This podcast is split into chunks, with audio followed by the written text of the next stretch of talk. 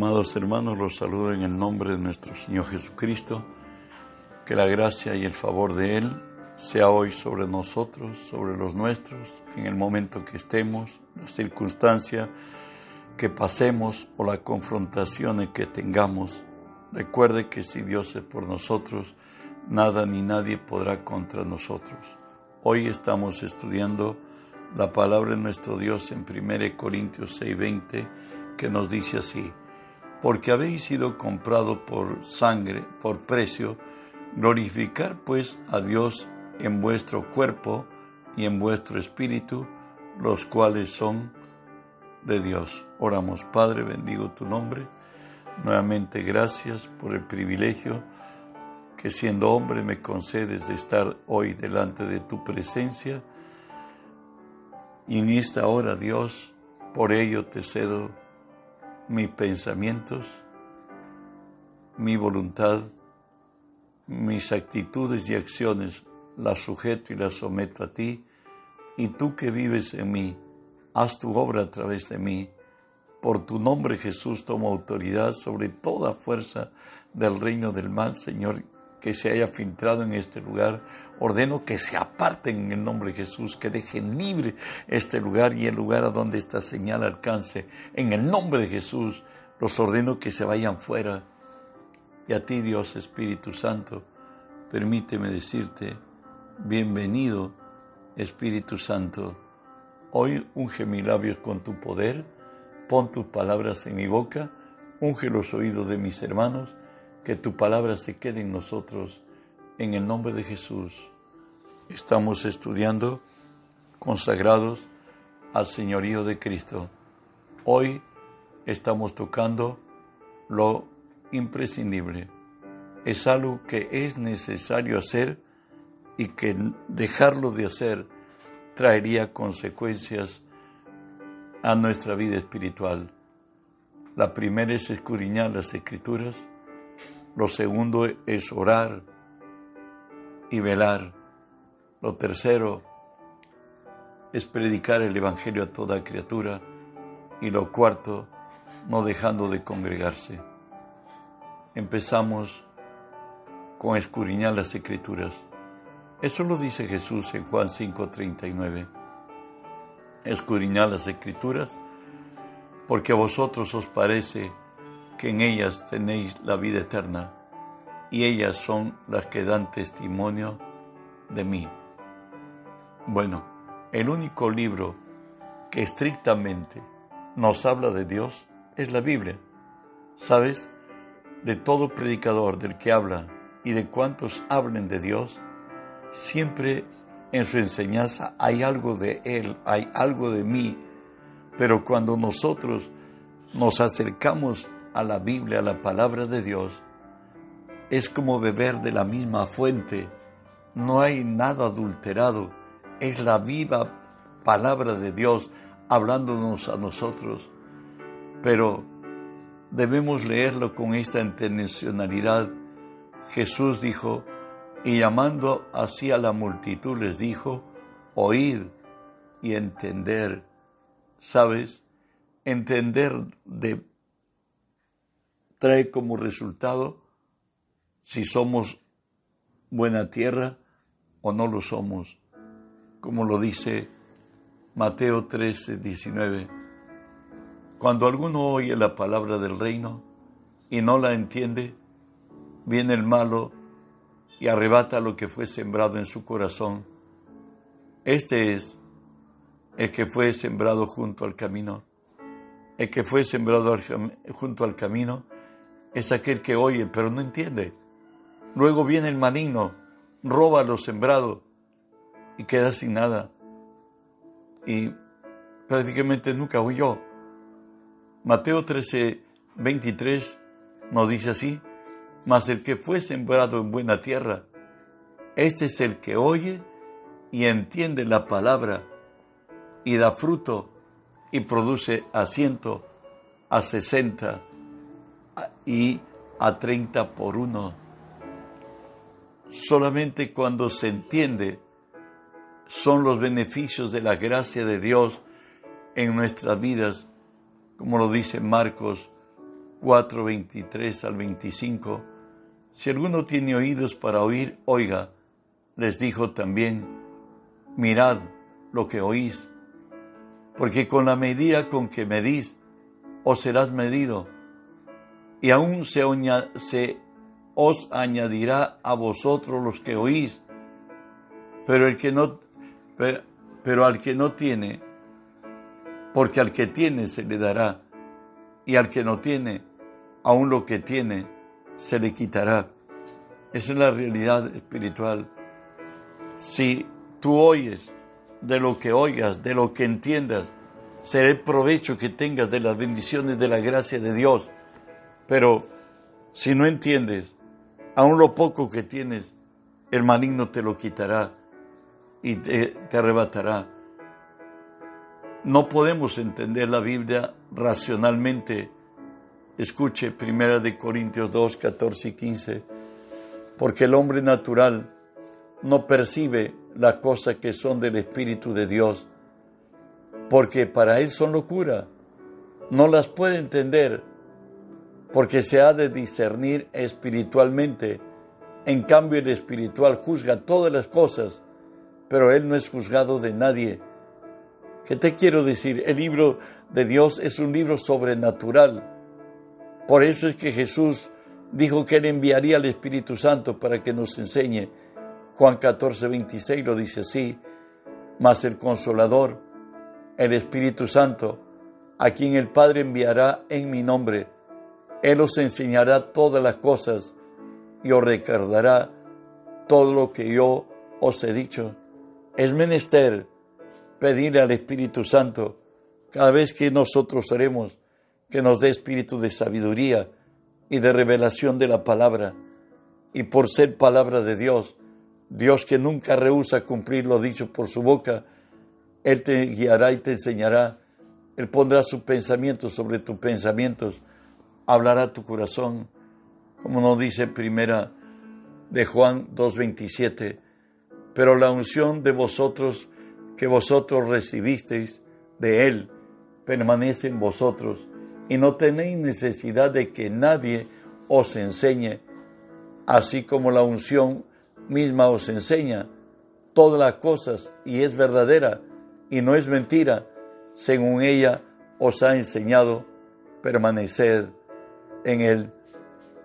Bueno, la palabra nos sigue exhortando, según de Corintios 3:6, el cual asimismo nos hizo ministros competentes de un nuevo pacto no de la letra, sino del espíritu, porque la letra mata, mas el espíritu vivifica. Si entendemos racionalmente la palabra de Dios, simplemente vamos a perder lo mejor, vamos a perder las bendiciones que trae ella. Pero cuando nosotros lo entendemos guiado por el Espíritu Santo, las bendiciones de la gracia de Dios nos alcanzan. ¿Sabe qué? A quienes predicamos el Evangelio se nos dice, según de, de Timoteo 2.15, procura con diligencia presentarte a Dios aprobado como obrero que no tiene que avergonzarse, que usa la palabra, bien la palabra de verdad. Avanzamos. Otro punto que es imprescindible es orar. El orar determina la relación de siervo y amo. Orar es la fortaleza frente al enemigo y triunfo frente a las circunstancias. Orar es fortaleza frente al enemigo, triunfo frente a las circunstancias. Mateo 26, 41. Esta noche Jesús ha de ser tomado preso y en el día llevado a la cruz. Y él enseñó a los suyos esa noche y les dijo, velar y orar para que no entréis en tentación.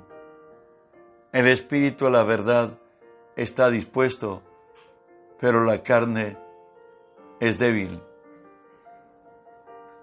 Sabes, no solamente nos dijo que el Espíritu siempre busca del cielo, busca de Dios, busca alinearse con Dios, pero la carne es débil. La carne nunca se convierte. La carne no va a ir al cielo cuando en el día de juicio seamos resucitados. Pero a la carne hay que crucificarlo nada más. Hay que, que permanezca en la cruz, no obedecerlo, renunciar a lo que ella pide. Y Jesús nos fija un horario para orar y nos dice también en Mateo 26, 40, vino luego a los discípulos y los halló durmiendo y dijo a Pedro, ¿así que no habéis podido velar conmigo una hora? ¿Sabes que lo mínimo para subsistir como cristiano es orar una hora?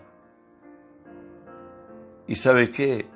El orar es lo más importante de todo aquello en que nos ocupamos en el día y garantiza ser bendecido. Vuelvo a decirte, orar es la parte más importante de todo aquello en que nos ocupamos en el día y garantiza ser bendecidos en, tu, en el oficio que hagas, trabajo que desempeñes, profesión que estés, eh, lo que tú en el día hagas, cuando tú oras, eres repotenciado a la manera de Dios. Dios te va a hacer ver lo que otros no ven. Dios te va a mostrar lo, secreto y lo guardado. Por eso nos decía Jesús, Mateo 6:6, mas tú cuando ores, entra en tu aposento, cerrada la puerta, ora a tu Padre que esté en lo secreto, y tu Padre que ve en lo secreto, te recompensará en público. Si tú vas y al entrar a orar tú lo estás buscando una dependencia de Dios, estás pidiendo socorro, estás pidiendo dirección, estás rindiendo cuentas porque le damos gracias, ¿me entiendes? Pero también le pedimos que, que cómo hacerlo, qué hacer.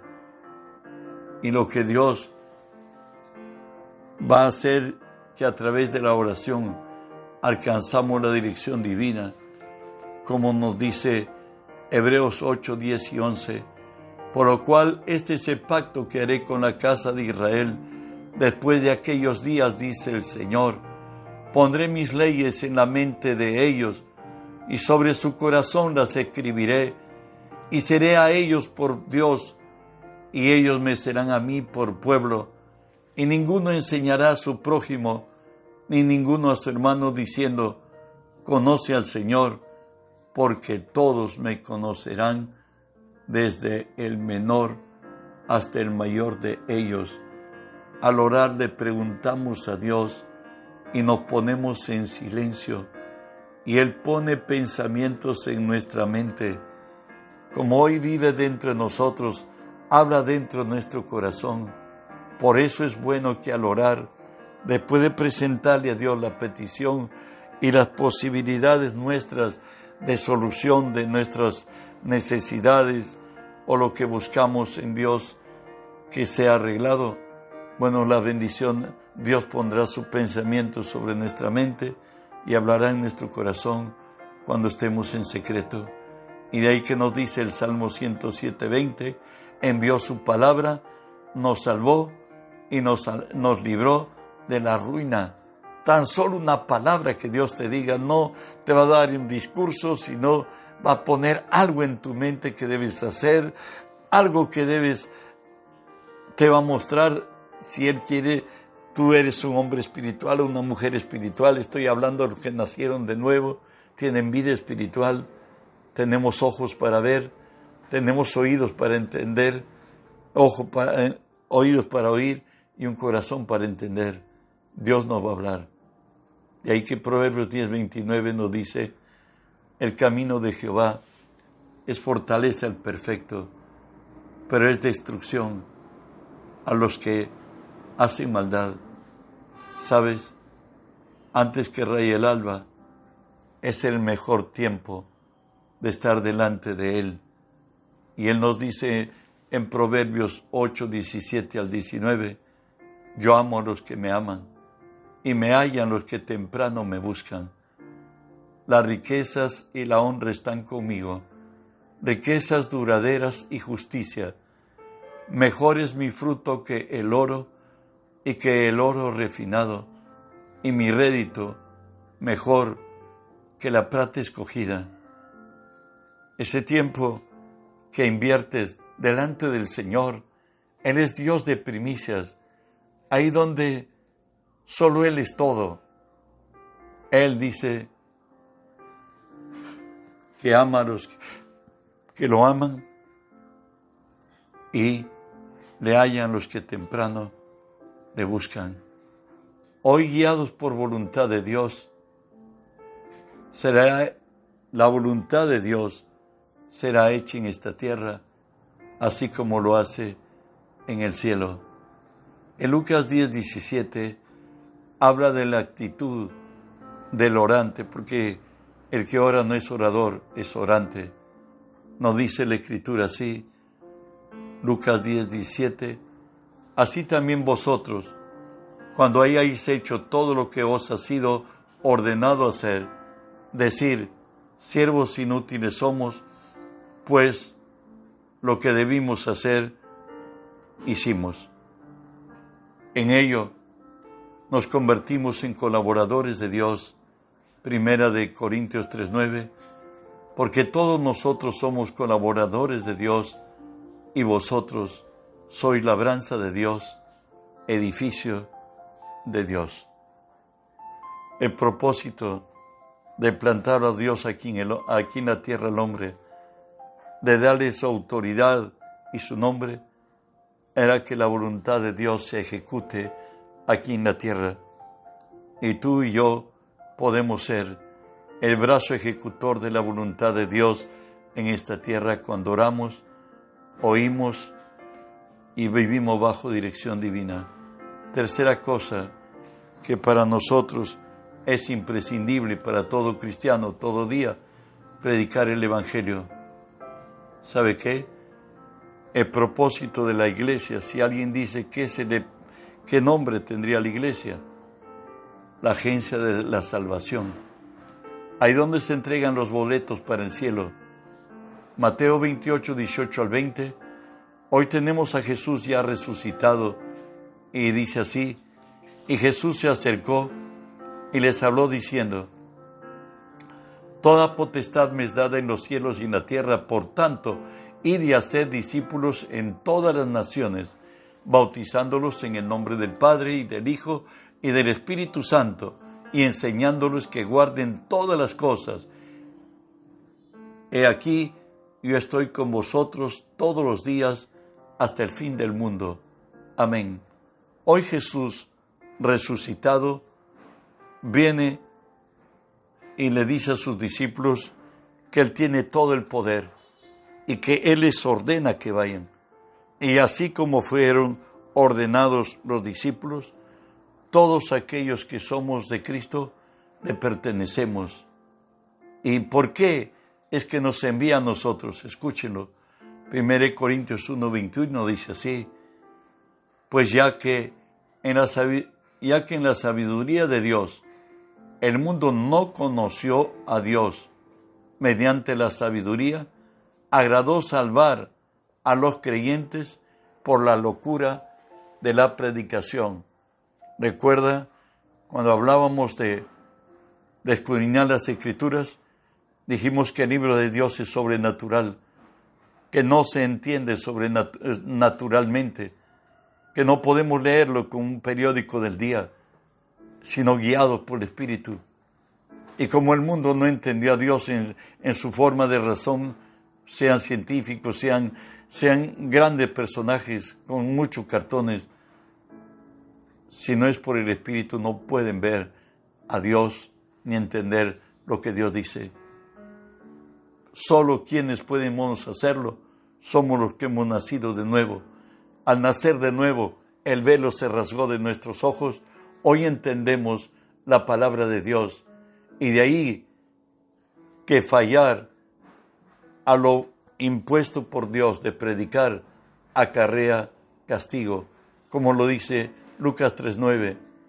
Y ya también el hacha está puesta a la raíz de los árboles. Por tanto, todo árbol que no da buen fruto se corta y se echa en el fuego. ¿Sabes? La tierra buena produce, como lo dice Mateo 23.13. Mas el que fue sembrado en buena tierra, este es el que oye y entiende la palabra y da fruto y produce a ciento, a sesenta y a treinta por uno. Todos los que somos de Cristo somos buena tierra. Y esta buena tierra, hay una tierra muy óptima que debes multiplicarte en cien. Seguramente tú eres el mejor y es para cien, o sesenta, o treinta por uno, o sea, tras de ti debe haber cien, sesenta o treinta cristianos ganados por ti. De ahí que dice Juan 15:8, en esto es glorificado mi Padre, en que llevéis mucho fruto y que así seáis mis discípulos. Jesús nos dice que llevemos mucho fruto. ¿Sabes? Nos dice la palabra que no es por nuestra fuerza, sino que debemos ser guiados por el Espíritu. De ahí que el Salmo 68, 11 nos dice así, el Señor daba la palabra, había grande multitud de las que llevaban buenas nuevas. Y muchos entienden que este pasaje es para las damas, para nuestras hermanas, porque lo dice así, el Señor daba palabra, había gran multitud de las que llevaban buenas nuevas. Y en verdad, las mujeres son más comunicadoras que nosotros los hombres. Pero todos, hombres y mujeres, tenemos el privilegio de anunciar las virtudes de Cristo, que nos dice 1 Pedro 2.9, mas vosotros sois linaje escogido, real sacerdocio, nación santa, pueblo adquirido por Dios, para que anunciéis las virtudes del que os llamó de las tinieblas a su luz admirable. Tú eres un sacerdote, una sacerdote de Dios y todos estamos en el sacerdocio del Señor para orar por los pecadores y para hablarles de Dios a ellos. Bueno, el Señor nos llama a hacer esto, pero debemos llevar buenas nuevas, no predicar lo religioso, como lo dice Isaías 52, 7. Cuán hermosos son sobre los montes los pies del que trae alegres nuevas, del que anuncia la paz, del que trae nuevas de bien, del que publica salvación, del que dice a Sión, tu Dios reina, tu Dios soluciona todo problema, toda necesidad, como cuando a Jesús le dieron leer el libro de Isaías, donde dice, el Espíritu de Dios está sobre mí, por cuanto me ha ungido para dar buenas nuevas a los pobres, para vendar a los quebrantados, para libertar a los cautivos, para dar vista a los ciegos, para libertar a los oprimidos por el diablo. Ese es el mensaje del reino de Dios, de liberación, de sanidad, de prosperidad, de paz, de tranquilidad. Y Proverbios 24, 11 y 12 nos habla de la exigencia de lo, de lo impuesto. Dice así a nosotros, Proverbios 24, 11 y 12, libra a los que son llevados a la muerte, salva a los que están en peligro de muerte, porque si dijeres ciertamente no lo supimos, ¿acaso no lo entenderá el que pesa los corazones? El que mira por tu alma, él lo conocerá y dará al hombre según sus obras. Pablo, el predicador a los gentiles, nos dice así de, su misma conciencia y voluntad al predicar a Cristo. 1 Corintios 9, 16. Pues si yo anuncio el Evangelio, no tengo por qué gloriarme, porque me es impuesta necesidad. Y hay de mí si yo no anunciar el Evangelio. O sea, la razón de mi ser es predicar. Si yo no predico, soy un rebelde, porque Él fue llamado para ser predicador a los gentiles y a todos los cristianos tenemos un llamado y tenemos los que somos buena tierra a quienes predicarlo. Romanos 10, 14 dice, ¿cómo pues invocarán a aquel en quien no han creído? ¿Y cómo conocerán en aquel de que no han oído? ¿Y cómo oirán sin saber, sin haber quien los predique? ¿Sabes? La voluntad de Dios es que todo el mundo sea lleno del conocimiento de Dios. Lo dice Isaías 11:9.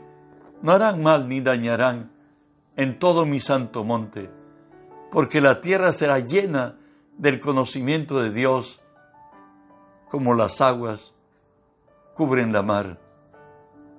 Recuerda que la venida de Cristo está supeditada a que el Evangelio sea predicado a todas las naciones. Él dijo en Mateo 24, 14, y será predicado el Evangelio del reino a todas las naciones, y entonces vendrá el fin. Segunda de Pedro 3.9 nos dice por qué el Señor todavía no, no vuelve, no viene por segunda vez. El Señor no retarda su promesa. Según algunos la tienen por tardanza, sino que es paciente para con nosotros, la iglesia, por cierto, no queriendo que ninguno perezca, sino que todos procedan en arrepentimiento.